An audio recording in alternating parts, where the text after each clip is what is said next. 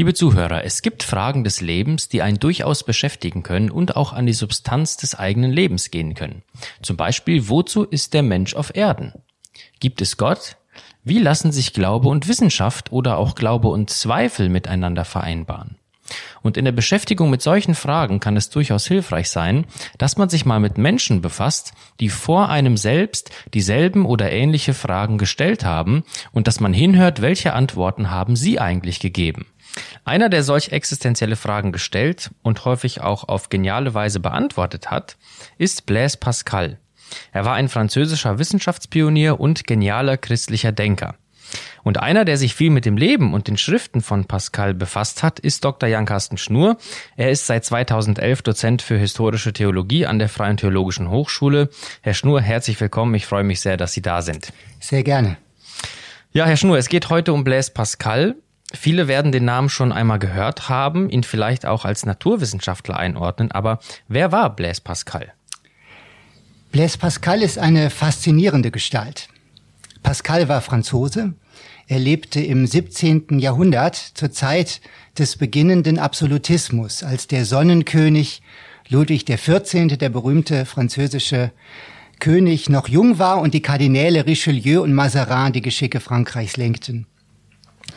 Blaise Pascal hat nur 39 Jahre gelebt, von 1623 bis 1662 und er ist oft krank gewesen während seiner Lebenszeit und trotzdem hat er ganz tiefe Spuren hinterlassen. Pascal, muss man sagen, ist ein Genie gewesen. Mit zwölf Jahren soll er mit Kreide Dreiecke und Kreise auf den Boden gezeichnet und dabei für sich selbst die euklidische Geometrie entdeckt haben. Als 16-Jähriger hat er eine bahnbrechende Arbeit über Kegelschnitte veröffentlicht. Wir messen heute Luftdruck in Pascal, weil er mit einem Barometer die Abnahme des Luftdrucks mit der Höhe nachweisen konnte. Er hat auch das Gesetz der kommunizierenden Röhren entdeckt. Und mit 19 Jahren hat Pascal als Arbeitserleichterung für seinen Vater, der Chef der Steuerbehörde war, eine der ersten Rechenmaschinen der Geschichte konstruiert.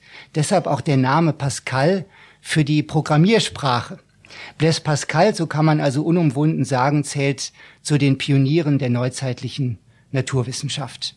Zugleich gilt Pascal ja aber auch als einer der bedeutendsten christlichen Philosophen. Ja, das ist das Erstaunliche. Pascal interessierte sich nicht nur für die Natur, nicht nur für die Mathematik, sondern er wollte den Menschen ergründen. Er schreibt einmal, es ist eine übernatürliche Verblendung zu leben, ohne danach zu suchen, was man ist. Was war für einen so genialen Kopf und Denker jetzt die wichtigste Frage, die ein Mensch sich stellen kann und vielleicht sogar auch bis heute stellen sollte? Gibt es einen Gott? Und wenn ja, wie kann man ihn finden? Das war für ihn die zentrale Frage. Er hat einmal geschrieben, es gibt nur drei Arten von Menschen. Die einen, die Gott dienen, weil sie ihn gefunden haben. Die anderen, die ihn suchen, weil sie ihn noch nicht gefunden haben. Und drittens die, die leben, ohne ihn zu suchen und ohne ihn gefunden zu haben. Pascal hielt diese letzte Gruppe, die Gott nicht kannten und auch nicht suchten, für unvernünftig. Denn in Anbetracht unserer Vergänglichkeit gibt es nichts Wichtigeres für den Menschen, so meinte Pascal, als zu wissen, was es mit Gott auf sich hat. Das war für ihn die wichtigste Frage überhaupt. Ja, man merkt jetzt schon, das sind ganz aktuelle Fragen und Pascal hat diese ja auch aus einer bestimmten Perspektive beantwortet, nämlich als Christ. Wie kam es, dass Pascal eigentlich Christ wurde? Man kann vielleicht sagen, dass er in mehreren Stufen zum Glauben gefunden hat. Pascals Mutter ist sehr früh gestorben. Er ist deshalb mit seinem Vater und seinen zwei Schwestern, Gilberte und Jacqueline, gemeinsam aufgewachsen. Frankreich war ja ein katholisches Land. Als Pascal Anfang 20 war, sind die drei in Kontakt mit einer geistlichen Erneuerungsbewegung innerhalb der katholischen Kirche gekommen. Und sie haben damals so etwas wie eine christliche Bekehrung erlebt. Eine neue Innerlichkeit des Glaubens an Christus. Zwei Ärzte, die ein paar Monate im Haus der Pascals gewohnt haben, Die Brüder Deschamps haben ihnen diesen Glauben vermittelt. Es scheint aber, dass der Glaube für Pascal damals vor allem noch etwas mehr Intellektuelles war. Jedenfalls hat er, besonders als sein Vater dann starb und als seine Schwester Jacqueline, seine jüngere Schwester, ins Kloster ging, was er nicht gut fand, nach Auskunft seiner anderen Schwester Gilberte eine weltliche Periode gehabt. Etliche Monate, die er rastlos in der gebildeten Pariser Gesellschaft verbrachte. Er war ehrgeizig, er wollte erfolgreich sein, anerkannt sein und er stand im Kontakt mit vielen Skeptikern in Glaubensfragen. Und dann hat Pascal ein Erlebnis gehabt, das alles verändert hat. Wir kennen leider nicht die Details, aber wir wissen davon, weil man nach seinem Tod einen handgeschriebenen Zettel in seinen Rock eingenäht fand, das sogenannte Memorial, Gedenkblatt.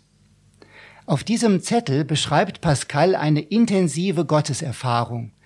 Eine Gotteserfahrung, die er gehabt hat und die er auf den Abend des 23. November 1654 datiert. Er muss sie unmittelbar danach festgehalten haben. Feuer, schreibt er. Gott Abrahams, Gott Isaaks, Gott Jakobs, nicht Gott der Philosophen und Gelehrten. Gewissheit, Gewissheit, Empfinden, Freude, Friede, Gott Jesu Christi. Nur auf den Wegen, die das Evangelium lehrt, ist er zu finden. Ganz offensichtlich ist Pascal an diesem Novemberabend zutiefst überzeugt worden, dass man Gott nicht durch abstraktes Nachdenken finden kann, sondern nur in der Bibel. Er ist nicht der Gott der Philosophen, sondern der Gott Jesu Christi. Interessanterweise hat gerade diese Erfahrung Pascal erst richtig zum Philosophen werden lassen. Nur eben zu einem christlichen Philosophen, zu einem Verteidiger des Glaubens. Deshalb sein Hauptwerk. Die Pensée, auf Deutsch Gedanken, sind eigentlich eine Sammlung von Gedankensplittern und Fragmenten. Pascal hatte eine Apologie, eine Verteidigung des christlichen Glaubens schreiben wollen. Jetzt ist ja das Anliegen von Pascal, den Glauben zu verteidigen, ein hochaktuelles, deswegen umso spannender die Frage, worum geht es in diesem Procès? Ein zentrales Thema ist das Menschsein. Pascal beschreibt besonders die Widersprüche des Menschen, seine Größe und seine Niedrigkeit. Der Mensch, schreibt er zum Beispiel, ist nur ein Schilfrohr, das zerbrechlichste in der Welt, aber ein Schilfrohr, das denkt. Das macht eine unglaubliche Würde des Menschen aus für Pascal, dass er denken kann. Das Weltall kann den Menschen in einer Sekunde umbringen. So zerbrechlich ist er, wie ein Schilfrohr. Aber das Weltall versteht den Menschen nicht. Der Mensch versteht das Weltall. Er ist ein denkendes Schilfrohr. Pascal beobachtet aber, dass der Mensch nicht nur von seinem Verstand gesteuert ist, sondern auch von seinen Begierden. Pascal nennt das einen inneren Krieg zwischen der Vernunft und den Leidenschaften. Und er schreibt, der Mensch sei deshalb immer zerrissen und im Gegensatz zu sich selbst. Und dann beobachtet Pascal noch, wie ruhelos die Menschen sind. Sie stürzen sich in alle möglichen Zerstreuungen. Sie gehen auf Partys, sie gehen zur Jagd, manchmal zetteln sie sogar Kriege an, nur um nicht mit sich selbst allein sein zu müssen. Denn, meint Pascal, tief im Herzen der meisten Menschen wohnt die Langeweile, die Todesangst, oder die Verzweiflung. Alle Menschen suchen in ihrem Leben nur eins, glücklich zu sein, meint Pascal. Aber keiner von ihnen ist es. Sie jagen ihr ganzes Leben dem Glück nach und sie bekommen es doch nicht. Und deshalb stürzen sich die Menschen in irgendwelchen Zeitvertreib, um nicht über diese bittere Wahrheit nachdenken zu müssen. Das klingt jetzt, um ehrlich zu sein, nach einem relativ pessimistischen Bild vom Menschen. Das stimmt. Für ihn sind die Menschen nicht so edel und gut und großartig, wie sie scheinen. Aber Pascal verachtet die Menschen auch nicht. Er meint nur, dass der Mensch durch seine innere Unruhe verrät, dass er seine wahre Heimat verloren hat. Das sagt ja auch die christliche Lehre vom Sündenfall des Menschen. All dieses Elend, schreibt Pascal, beweist gerade seine Größe. Es ist das Elend eines großen Herrn, das Elend eines entthronten Königs. Pascal will die Menschen dazu bringen, darüber nachzudenken, was sie verloren haben. Am christlichen Glauben, meint Pascal, ist jetzt das Einzigartige, dass er uns schonungslos die Wahrheit über uns sagt und dass er uns gleichzeitig einen Ausweg zeigt. Jesus, den Erlöser. Jesus Christus ist ein Gott, schreibt Pascal, dem man sich ohne Stolz nähert und dem man sich ohne Verzweiflung beugt. Aber das werden ja vermutlich nicht alle so einfach jetzt glauben können. Manche werden Zweifel haben, vielleicht auch unter unseren Zuhörern. Welche Botschaft hat Pascal für Skeptiker?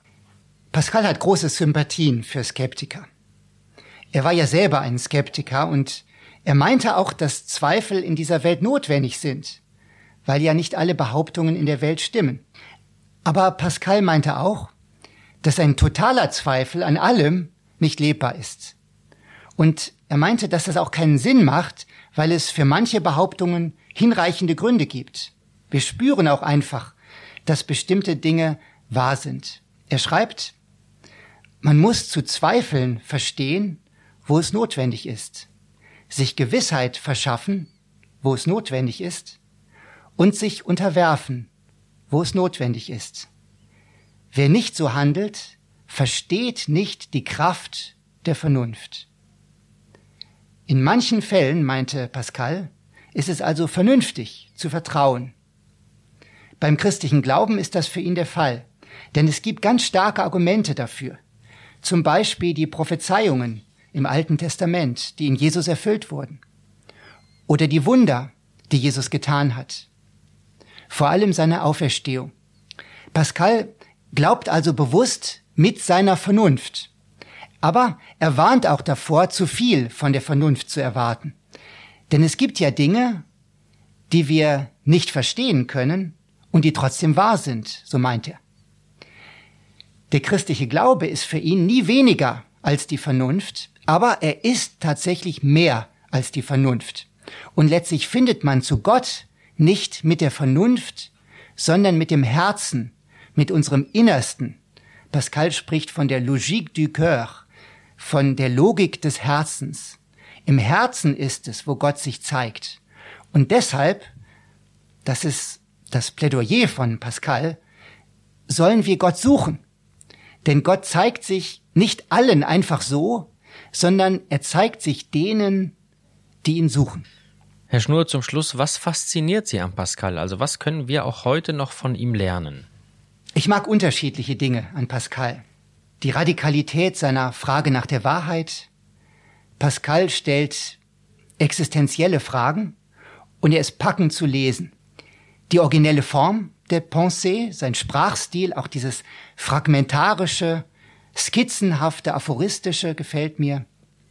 Die Fähigkeit Pascals, sich in Skeptiker hineinzufühlen, sie ernst zu nehmen, aber auch die Grenzen der Skepsis zu beachten und darauf hinzuweisen die tiefgründige Analyse des Menschen. Pascal ist ein scharfer Beobachter, finde ich, bei dem ich mich manchmal auch selbst ertappt gefühlt habe. Und das Ringen um den Gott der Bibel. Ich bin mit etwa 20 Jahren auf die Pensée gestoßen, zu einer Zeit, als ich mit vielen Fragen zu meinem Glauben gerungen habe. Mich hat fasziniert, dass Blaise Pascal, wie sonst niemand, den ich kannte, zwei scheinbar gegensätzliche Dinge verbindet. Einerseits hat er einen Sinn für die Rätselhaftigkeit der Welt, für die Abgründe des menschlichen Denkens. Pascal kann den neuzeitlichen Zweifel total verstehen. Und gleichzeitig ist er ein tiefgläubiger Christ, der Argumente für den Glauben entwickelt hat, die man heute noch zitiert. Der Zweifel ist nicht alles, meint er. Gott lebt. Er ist erfahrbar. Jesus Christus ist unsere Hoffnung. Diese beiden scheinbar widersprüchlichen Seiten von Pascal haben mir damals aus der Seele gesprochen. Ja, Herr Schnur, ich danke Ihnen sehr für diesen Einblick in das Leben und Denken von Blaise Pascal, der ja, geniale Antworten und auch Fra gegeben hat, geniale Antworten gegeben hat und auch geniale Fragen gestellt hat. Ich wünsche Ihnen, Herr Schnur, gottesreichen Segen für all Ihre Arbeit an der FTH und auch Ihnen als unseren Zuhörern wünsche ich Gottes Segen, einen angenehmen Tag. Sie hörten FTH Podcast und mein Name ist Arthur Reiswig.